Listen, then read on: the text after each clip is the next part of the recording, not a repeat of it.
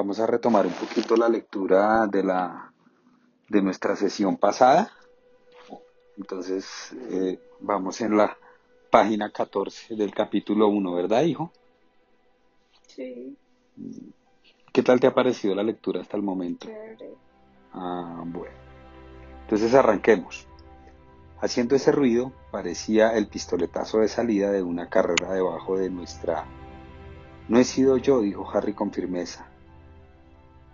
El delgado y caballuno rostro de tía Petunia apareció junto a la cara, redonda y morada de tío Vernon.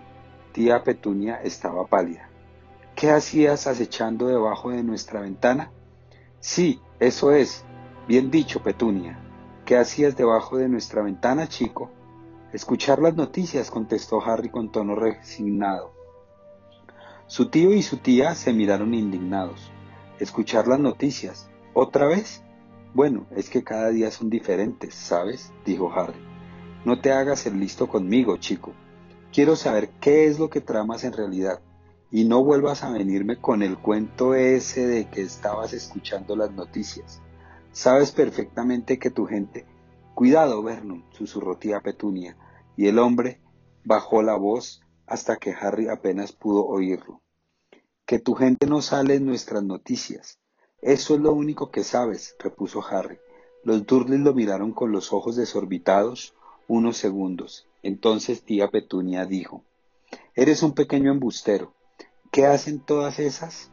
Eh, ella también bajó la voz, de modo que Harry tuvo que leerle los labios para entender la siguiente palabra. ¿Lechuzas sin no traerte noticias? Ajá, exclamó tío Vernon con un susurro triunfante. Nos tomas por tontos, chico, como si no supiéramos qué son esos pestilentes pajarracos los que te traen las noticias. Harry vaciló un instante. Esa vez le costaba trabajo decir la verdad, aunque era imposible que sus tíos supieran lo mucho que le dolía admitirlo. Las lechuzas no me traen noticias, dijo con voz monótona. No te creo, le espetó tía Petunia al instante. Yo tampoco, agregó tío Vernon con ímpetu. Sabemos que estás tramando algo raro, continuó tía Petunia. No somos idiotas, dijo tío Vernon. Bueno, eso sí que es una noticia para mí, afirmó Harry, cada vez más enojado, y antes de que los Dudley pudieran ordenarle que regresara, había girado sobre sus talones, cruzando el jardín delantero, saltando la valla y empezando a alejarse por la calle dando grandes zancadas. Había metido la pata y lo sabía. Más tarde tendría que enfrentarse a sus tíos y pagar con su por su grosería. Pero en ese momento eso no le importaba demasiado. Tenía asuntos mucho más urgentes en la cabeza. Harry estaba convencido de que aquella detonación la había causado alguien al aparcarse, al aparecerse o desaparecerse. Era el mismo ruido que Dobby, el elfo doméstico, hacía cuando se esfumaba. Y si Dobby estuviera allí en Privet Drive, y si Dobby lo estuviera siguiendo en ese mismo instante, en cuanto se le ocurrió esa idea, Harry se dio la vuelta y se quedó mirando la calle, pero ésta parecía completamente desierta, y Harry estaba seguro de que Dobby no sabía cómo hacerse invisible. Recuérdanos quién era Dobby. Un elfo doméstico. ¿Un elfo doméstico? ¿Y, ¿Y por qué lo conoce Harry? ¿Por qué lo conoce Harry? ¿Recuerda? Do, eh, Dobby, ah, no, Dobby todavía. No, sí, ya le salvó la vida. No, todavía Dobby no le. Ni, ni Dobby, eh, pero Harry ya liberó a Dobby. ¿De quién liberó a Dobby? De Lucius Malfoy. De Lucius Malfoy. ¿Quién es Lucius Malfoy? Papá de Draco Malfoy. El papá de Draco Malfoy. Dobby era el, el, ¿qué? El duende, no. Un elfo doméstico. El elfo doméstico de los Malfoy. de los Malfoy. Ok.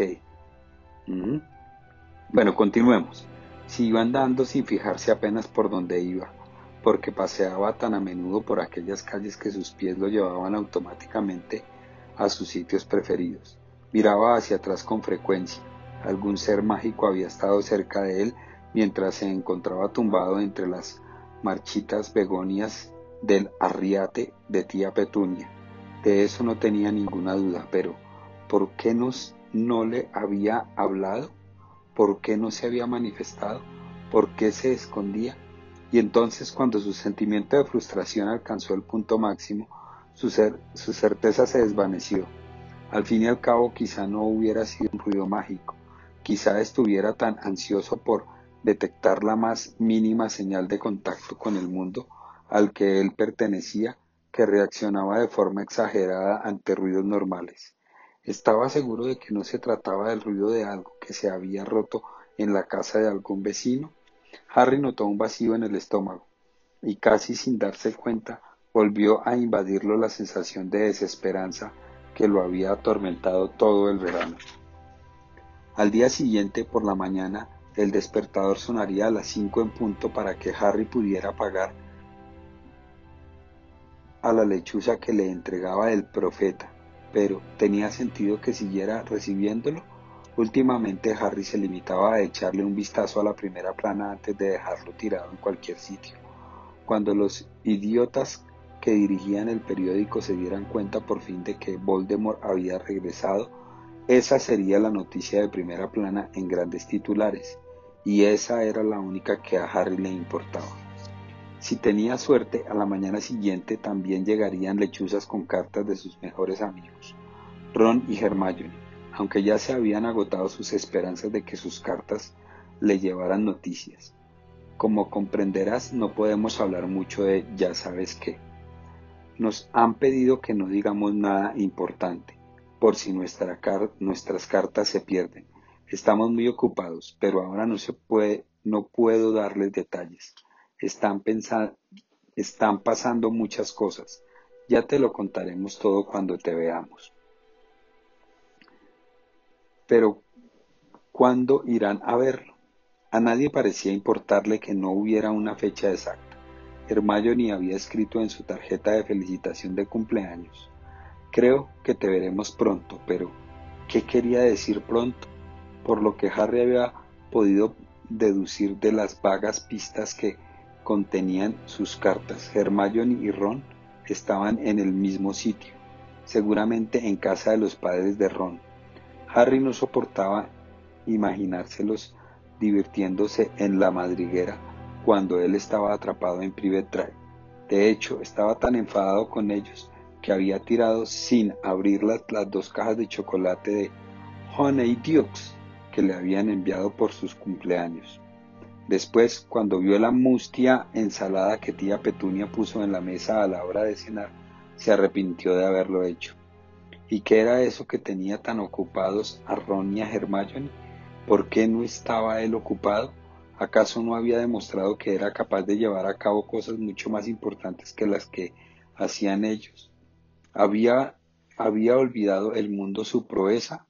¿Acaso no había sido él quien había entrado en aquel cementerio y había visto cómo asesinaban a Cedric y al que habían atado a aquella lápida y casi habían matado? No pienses en eso, se dijo Harry severo. Por enésima vez a lo largo del verano, ya era bastante desagradable que el cementerio apareciera continuamente en sus pesadillas para que también pensara en él durante el día. Dobló una esquina y continuó andando por la calle Magnolia. Un poco más allá, pasó por delante del estrecho callejón que discurría junto a la pared de una cochera a donde había visto por primera vez a su padrino. Al menos Sirius parecía entender cómo se sentía Harry. Había que reconocer que sus cartas contenían tan pocas noticias de verdad como las de Ron y Hermione, pero por lo menos incluían palabras de precaución y de consuelo en lugar de tentadoras insinuaciones. Ya sé que esto debe ser frustrante para ti. No te metas en líos y todo saldrá bien. Ten cuidado y no hagas nada precipitadamente. Bueno, pensó Harry, mientras cruzaba la calle Magnolia, torcía por la avenida Magnolia y se dirigía hacia el parque. Él había seguido, en general, los consejos de Sirius. Al menos había dominado el impulso de atar su baúl al palo de su escoba e ir por su cuenta a la madriguera.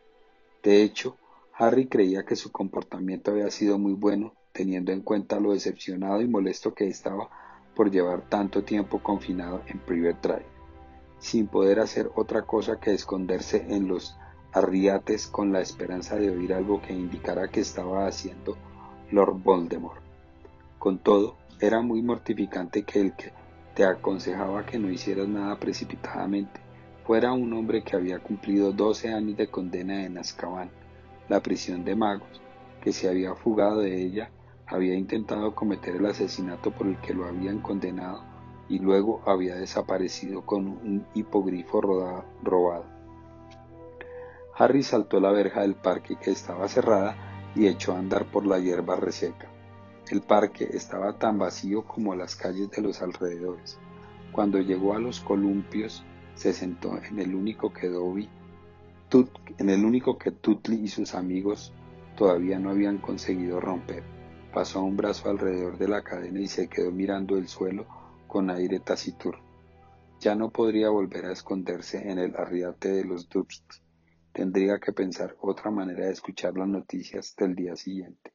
Entretanto, no tenía más perspectiva que la de pasar otra noche intranquila y agitada, porque incluso cuando se salvaba de las pesadillas sobre Cedric, tenía sueños inquietantes en los que aparecían largos y oscuros pasillos que terminaban en muros y puertas cerradas con llave, y que él suponía que tenían algo que ver con la sensación de estar prisionero, que lo acosaba cuando estaba despierto. Sentía a menudo unos desagradables pinchazos en la vieja cicatriz de la frente, pero que pero sabía que eso ya no le interesaría mucho ni a Ron, ni a Hermione, ni a Sirius. En el pasado el dolor de su cicatriz era una señal de que Voldemort estaba volviendo a cobrar fuerza aunque ahora que Voldemort había regresado, seguramente sus amigos le recordarían que aquella sensación crónica era de esperar, pero no significaba nada por lo que tuviera que preocuparse. Nada nuevo. La injusticia de aquella situación iba minando poco a poco y le daban ganas de gritar de rabia. De no haber sido por él, Nadie sabría siquiera que Voldemort había regresado, y su recompensa era quedarse atrapado en Little Weakling. ¿Qué es Little Weakling? Little Weakling. ¿Qué es eso? No sé Weakling. ¿No? No. ¿No lo recuerdas de la peli? No. No, decían, Spark, decían era Pierce Drive. Ah, ok. Durante cuatro semanas enteras, incomunicado con el mundo mágico, sin poder hacer otra cosa que agazaparse en medio de las marchitas begonias para poder oír la noticia de que un periquito practicaba esquí acuático.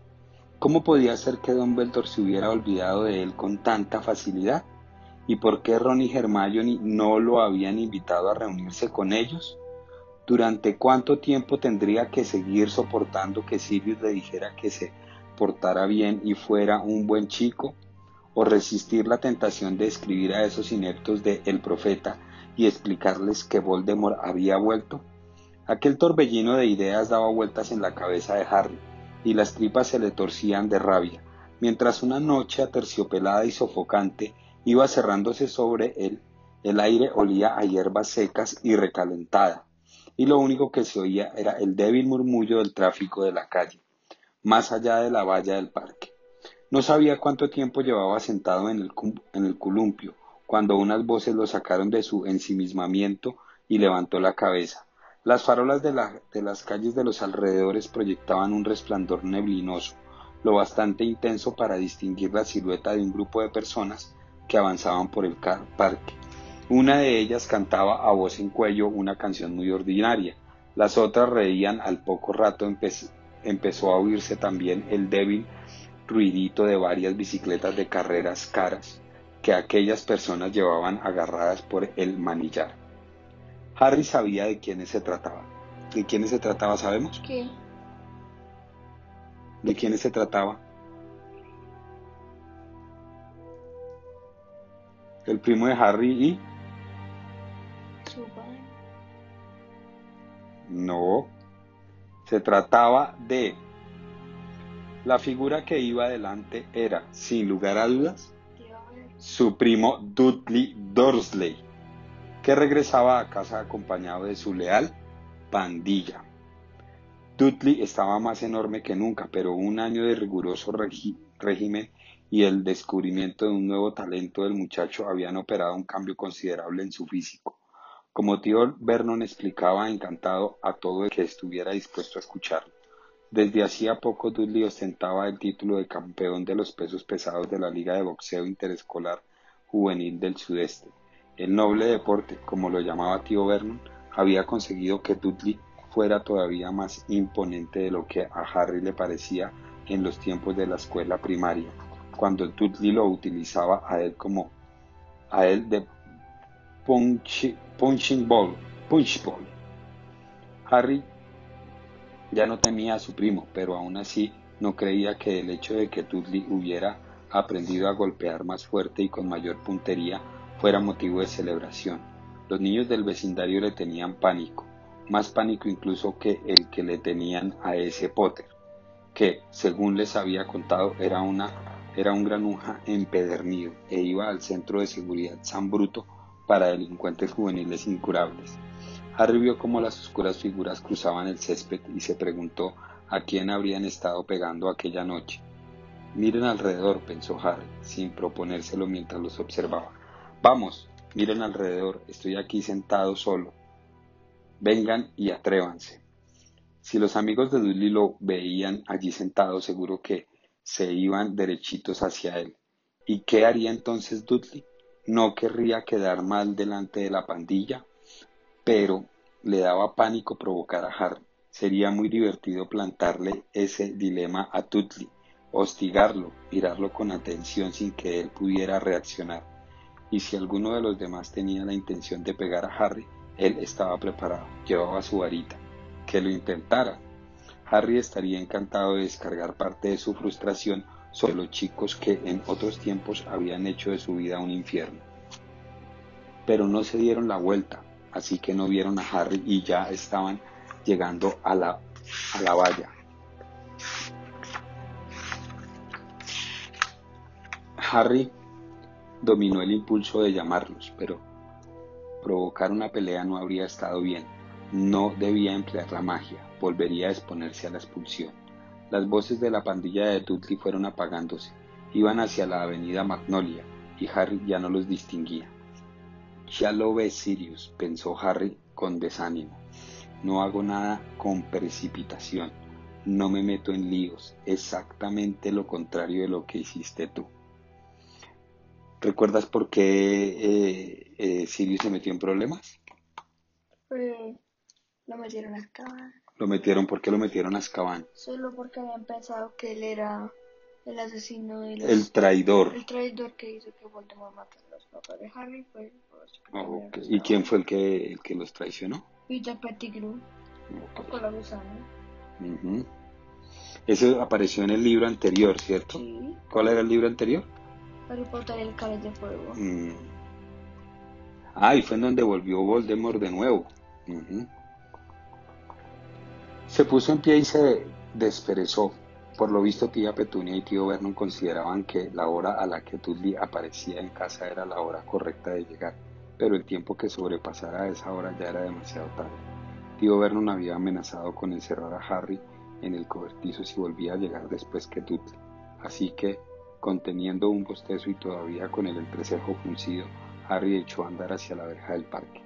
La avenida Magnolia, al igual que Private Drive, estaba llena de grandes y cuadradas casas con jardines perfectamente cuidados, cuyos propietarios eran también grandes y cuadrados y conducían coches muy limpios parecidos al de tío Verno. Harry prefería Little, Little Weakling por la noche, cuando las ventanas con las cortinas corridas dibujaban formas de relucientes colores en la oscuridad y él no corría el peligro de oír murmullos desaprobadores sobre su aspecto delincuente cuando se cruzaba con los dueños de las casas. Caminaba deprisa, pero cuando ya se encontraban hacia la mitad de la avenida Magnolia, la pandilla de Dudley volvió a aparecer ante él. estaban despidiéndose en la esquina de la calle Magnolia. Harry se detuvo a la sombra de un gran lilo y esperó. Chillaba como un cerdo, ¿verdad? decía Malcolm entre las risotadas de los demás. Buen gancho de derecha, Big D, dijo Pierce. ¿Mañana a la misma hora? preguntó Dudley. En mi casa mis padres no estarán, respondió Gordon. Hasta mañana entonces, se despidió Dudley. Adiós, Dud. Hasta luego, Big D. Harry esperó a que el resto de la pandilla se pusiera en marcha antes de seguir andando. Cuando sus voces se hubieron apagado de nuevo, dobló la esquina de la calle Magnolia y, acelerando el paso, no tardó en, situarse a escasa distancia de Dudley, que caminaba tan campante, tarareando de forma poco melodiosa. ¡Eh, Big D! Dudley se dio la vuelta. ¡Ah! gruñó. ¿Eres tú? ¿Desde cuándo te llaman Big D? preguntó Harry. Cállate, le espetó Dudley y giró la cabeza. Qué nombre tan pedante, dijo Harry sonriendo y situándose junto a su primo. Aunque para mí siempre serás cachorrito. He dicho que te calles, gritó Dudley, que había cerrado aquellas manos suyas que parecían jamones. ¿No saben tus amigos que así es como te llama tu madre? Cierra el pico. A ella nunca le dices que cierre el pico. ¿Qué me dices de trompito y muñequito precioso? ¿Puedo usarlos? Dudley no replicó. El esfuerzo que tenía que hacer para no golpear a Harry parecía exigir todo su autocontrol. ¿A quién le estuvieron pegando esta noche? preguntó Harry, y la sonrisa se borró de sus labios. ¿A otro niño de diez años? Ya sé que hace un par de noches le diste una paliza a Mark Evans. Se la buscó, gruñó Dudley. Ah, sí, me contestó mal. ¿En serio? ¿Qué te dijo? que pareces un cerdo al que han enseñado a caminar sobre las patas traseras? Porque no es, eso no es contestar mal, Tut, eso es decir la verdad. Un músculo palpitaba en la mandíbula de Tut. A Harry le produjo gran satisfacción comprobar lo furioso que estaba poniendo a su primo. Sentía que estaba desviando toda su frustración hacia Dudley. Era la única válvula de escape que tenía. Torcieron a la derecha por el estrecho callejón donde Harry había visto por primera vez a Sirius y que, y que formaba un atajo entre la calle Magnolia y el paseo Glicinia. Estaba vacío y mucho más oscuro que las calles que unía porque allí no había farolas. El ruido de sus pasos quedaba amortiguado entre, los, entre las paredes de la cochera que había a un lado y una alta valla que había al otro. ¿Te crees más grande? porque llevas esa cosa, ¿verdad? dijo Dudley pasados unos segundos. ¿Qué cosa? Eso, esa cosa que llevas escondida. Harry volvió a sonreír. No eres tan tonto como pareces, ¿verdad, Dud? Claro, supongo que si lo fueras no serías capaz de andar y hablar al mismo tiempo. Harry sacó su varita mágica. Vio que Dudley la miraba de reojo. Lo tienes prohibido, se apresuró a decir Dudley. Sé que lo tienes prohibido. Te expulsarían de esa escuela para bichos raros a la que vas. ¿Cómo sabes que no han cambiado las normas, Big D? No las han cambiado, aseguró Dudley, aunque no parecía del todo convencido. Harry soltó una risita. No tienes agallas para enfrentarte a mí sin esa cosa, ¿verdad que no? gruñó Dudley. Y tú necesitas tener a cuatro amigos detrás para pegar a un niño de diez años. ¿Te acuerdas de ese título de boxeo del que tanto alardeas? ¿Cuántos años tenía tu oponente? Siete. Ocho. Tenía dieciséis, para que lo sepas, protestó Dudley. Y cuando terminé con él estuvo veinte minutos sin conocimiento y pesaba el doble que tú. Ya verás cuando le cuente a papá que ha sacado esa cosa. ¿Vas a ir con papi? ¿Le da miedo a su campeoncito de boxeo la horrible varita de Hardy? Por la noche no eres tan valiente, ¿verdad? replicó Dudley con sorna. Ahora es de noche, cachorrito. Se llama así cuando el cielo se pone oscuro. Me refiero a cuando estás en la casa, le despetó Dudley, que se había parado. Harry se detuvo también y miró fijamente a su primo. Pese a que no veía muy bien la enorme cara de Dudley, distinguió en ella una extraña mirada de triunfo. ¿Qué quieres decir con eso de que cuando estoy en la cama no soy tan valiente? preguntó Harry desconcertado. ¿De qué quieres que tenga miedo? ¿De las almohadas? Anoche te oí, replicó Dudley entrecortadamente. Hablabas en sueños, gemías. ¿Qué quieres decir? insistió Harry, pero sentía algo frío y pesado en el estómago. La noche pasada había vuelto a ver en sueños el cementerio. Dudley soltó una fuerte carcajada y luego puso una vocecilla aguda y quejumbrosa. No mates a Cedric, no mates a Cedric. ¿Quién es Cedric? ¿Tu novio? Mientes, dijo Harry con, como un autómata, pero se le había quedado la boca seca. Sabía que Dudley no mentía. Si no, ¿cómo podría saber algo de Cedric? ¿Quién es Cedric? Cedric Diggory es. ¿Quién era? Y él murió. Voldemort lo mató, ¿verdad? ¿En dónde? En el cementerio. Cuando fueron a coger la copa. Y. Ajá. Exactamente. Papá, ayúdame, papá. Me va a matar, papá. ¡Buah! Cállate, le dijo Harry en voz baja. Cállate, Dudley, te lo advierto. Ven a ayudarme, papá. Mamá, ven a ayudarme. Ha matado a Cedric. Ayúdame, papá. Va a... No me apuntes con esa cosa. Dudley retrocedió hacia la pared del callejón. Harry apuntaba directamente con la varita hacia el corazón de su primo. Sentía latir en sus venas los catorce años de odio hacia él. Habría dado cualquier cosa por atacarlo en aquel momento, por lanzarle un conjuro tan fuerte que tuviera que volver a su casa arrastrándose como un insecto, mudo, con antenas.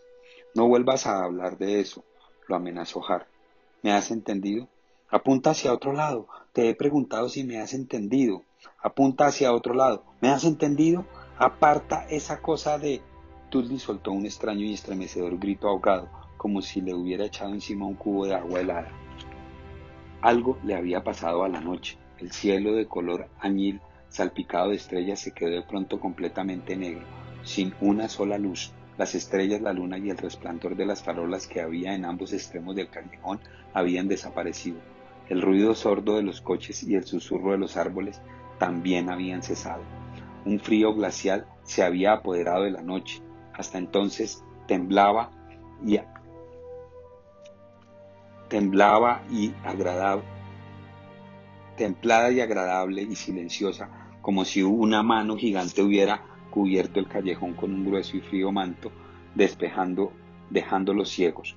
Al principio Harry creyó que había hecho magia sin darse cuenta, pese a que había estado, pese a que había hecho magia sin, sin darse cuenta, pese a que se había estado conteniendo con todas sus fuerzas, pero entonces cayó en la cuenta de que él no tenía el poder de apagar las estrellas. Giró la cabeza hacia uno y otro lado, intentando ver algo, pero la oscuridad se le pegaba a los ojos con, como un ingrávido velo. La voz aterrorizada de Dudley sonó en los oídos de Harry. ¿Qué haces? Para... No hago nada. Cállate y no te muevas. no veo nada. me he quedado ciego. He dicho que te calles. Harry permaneció allí plantado, inmóvil, dirigiendo los ojos a derecha e izquierda sin ver nada. El frío era tan intenso que temblaba de pies a cabeza. Se le puso la carne de gallina en los brazos y se le erizó el vello de la nuca. Abrió los ojos al máximo, mirando alrededor, pero no pudo ver nada. Era imposible, no podía ser que estuvieran allí, en Little Wicked. Aguzó el oído, los oiría antes de verlos. Ya sabemos entonces que es Little es una calle cercana a donde a, a Private Drive. Sí, que fue donde se desaparecieron los dementores. Se lo diré a papá, gimoteó Dudley. ¿De dónde están? ¿Qué haces? ¿Quieres callarte de una vez? susurró Harry. Estoy intentando escu... Pero se quedó callado. Acababa de oír justo lo que temía. Había algo en el callejón además de ellos dos, algo que respiraba, produciendo un ruido ronco y vibrante. Harry seguía de pie, temblando de frío, y experimentó una fuerte sacudida de terror. Basta, para allá. Te voy a pegar un puñetazo. Te juro que te voy a pegar. Cállate, Tutli. ¡Sas! Un puño chocó contra un lado de la cabeza de Harry y lo levantó del suelo. Ante sus ojos aparecieron unas lucecitas blancas. Por segunda vez en una hora tuvo la impresión de que la cabeza se le había partido por la mitad, y un momento después aterrizó en el duro suelo y su varita salió volando. Eres un imbécil, Dudley, gritó Harry, y el dolor hizo que se le llenaran los ojos de lágrimas. Se puso a cuatro patas y empezó a tantear con desesperación a su alrededor en la oscuridad. Oyó a Dudley que se alejaba dando tumbos, chocando contra la varita del callejón, contra la valla del callejón, tambaleándose. Vuelve, Dudley, vas directo hacia él. Se oyó un chillido espantoso y entonces cesó el ruido de los pasos de Dudley. Al mismo tiempo, Harry sintió un frío espeluznante detrás de él que solo podía significar una cosa. Había más de uno. Dudley, mantén la boca cerrada. Hagas lo que hagas, mantén la boca cerrada. Varita, farfulló Harry, desesperado, agitando las manos por la superficie del suelo como si fueran arañas. ¿Dónde está? Varita, vamos, Lumos, pronunció el conjuro automáticamente, pues necesitaba con urgencia luz para encontrar la varita. Con gran alivio y casi sin poder creerlo, vio aparecer un resplandor a pocos centímetros de su mano derecha. La punta de la varita se había encendido. Harry la agarró, se puso en pie y se dio la vuelta. Se le revolvió el estómago. Una figura altísima y encapuchada se deslizaba con suavidad hacia él, suspendida encima del suelo. No se le veían los pies ni la cara, tapados por la túnica y a medida que se acercaba se iba tragando la noche. Harry retrocedió, tambaleándose y levantó la, varita. Especto patronum, una voluta de vapor plateada salió de la punta de la varita mágica y el dementor aminoró el paso. Pero el conjuro no había funcionado bien. Harry, tropezando de nuevo, retrocedió un poco más al mismo tiempo que el dementor se le echaba encima. El pánico le nublaba la mente. Concéntrate. Un par de manos grises, viscosas y cubiertas de costras salieron de debajo de la túnica del dementor y se dirigieron hacia Harry, mientras un ruido de avidez le penetró en los oídos. Spectu patronum. Su voz sonó débil y distante. Otra voluta de humo plateado, más débil que el anterior, salió de la varita. Ya no podía hacerlo. Ya no podía lograr que el conjuro funcionara. Oyó una risa dentro de su cabeza, una risa aguda y estridente. Percibió el olor del aliento putrefacto de un frío mortal, del dementor que le llenaba los pulmones y lo ahogaba.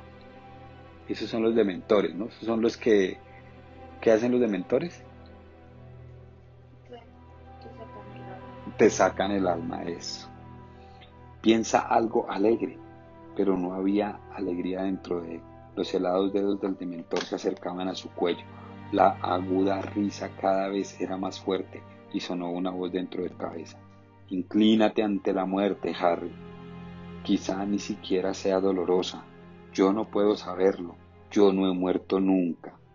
Jamás volvería a ver ni a Ron ni a Hermione, y sus caras aparecieron dibujadas con claridad en su mente mientras luchaba por respirar. ¡Especto patronum! Un ciervo enorme y plateado salió de la punta de la varita de Harry y con la cornamenta golpeó al dementor donde éste habría tenido el corazón. El dementor se echó hacia atrás, ingrávido como la oscuridad, y cuando el ciervo lo embistió, se alejó revoloteando como un murciélago agarratado. Por aquí, le gritó Harry al ciervo, Luego giró sobre los talones y echó a correr a toda velocidad por, por el callejón, manteniendo en alto la varita encendida. ¡Tutli! ¡Tutli! Apenas había dado una docena de pasos cuando los alcanzó. Tutli estaba acurrucado en el suelo tapándose la cara con los brazos. El segundo dementor estaba inclinado sobre él, sujetándole las muñecas con sus pegajosas manos, tirando de ellas poco a poco, separándolas casi con ternura y bajaba la encapuchada cabeza hacia la cara de Dudley como si fuera a besar. Ve por él, bramó Harry, y con un fuerte estrépito el ciervo que había hecho aparecer pasó al galope por su lado. El rostro sin ojos del dementor estaba apenas a dos centímetros del de cuando los cuernos plateados lo golpearon. El dementor salió despedido por los aires, y, al igual que su compañero, se alejó volando y quedó absorbido por la oscuridad. Después el ciervo fue a medio galope hasta el final del callejón y se disolvió en una neblina plateada. La luna, las estrellas y las faloras volvieron a cobrar vida. Una tibia brisa recorrió el callejón. En los jardines del vecindario los árboles susurraban y volvió a escucharse el prosaico murmullo de los coches que circulaban por el callejón Magnolia. Harry se quedó de pie, quieto, con todos los sentidos en tensión, intentando asimilar el brusco regreso a la normalidad. Pasados unos instantes se dio cuenta de que tenía la camiseta pegada al cuerpo. Estaba empapado en sudor. No podía creer que lo, acababa, lo que acababa de pasar. Dementores allí, en Little Whitley. Little Eso. Dudley seguía acurrucado en el suelo, gimoteando y tembloroso. Harry se agachó para comprobar si estaba en condiciones de levantarse pero entonces oyó unos fuertes pasos que corrían detrás de él. Volvió a levantar la varita mágica instintivamente y giró sobre los talones para enfrentarse al recién llegado. La señora Fick, la vecina vieja y chiflada, apareció jadeando. El canoso cabello se le había salido de la redecilla y llevaba una cesta para compras, que hacía un ruido metálico, colgada de la muñeca y los pies medio fuera de las zapatillas de gruesa tela de cuadros escoceses. Harry se apresuró a encender su alta mágica. Pero, no guardes eso, Ancio, le gritó la señora Fick. ¿Y si hay alguno más suelto por aquí? O voy a matar a... O voy a matar a Mundungus Fletcher. Hasta aquí el capítulo 1.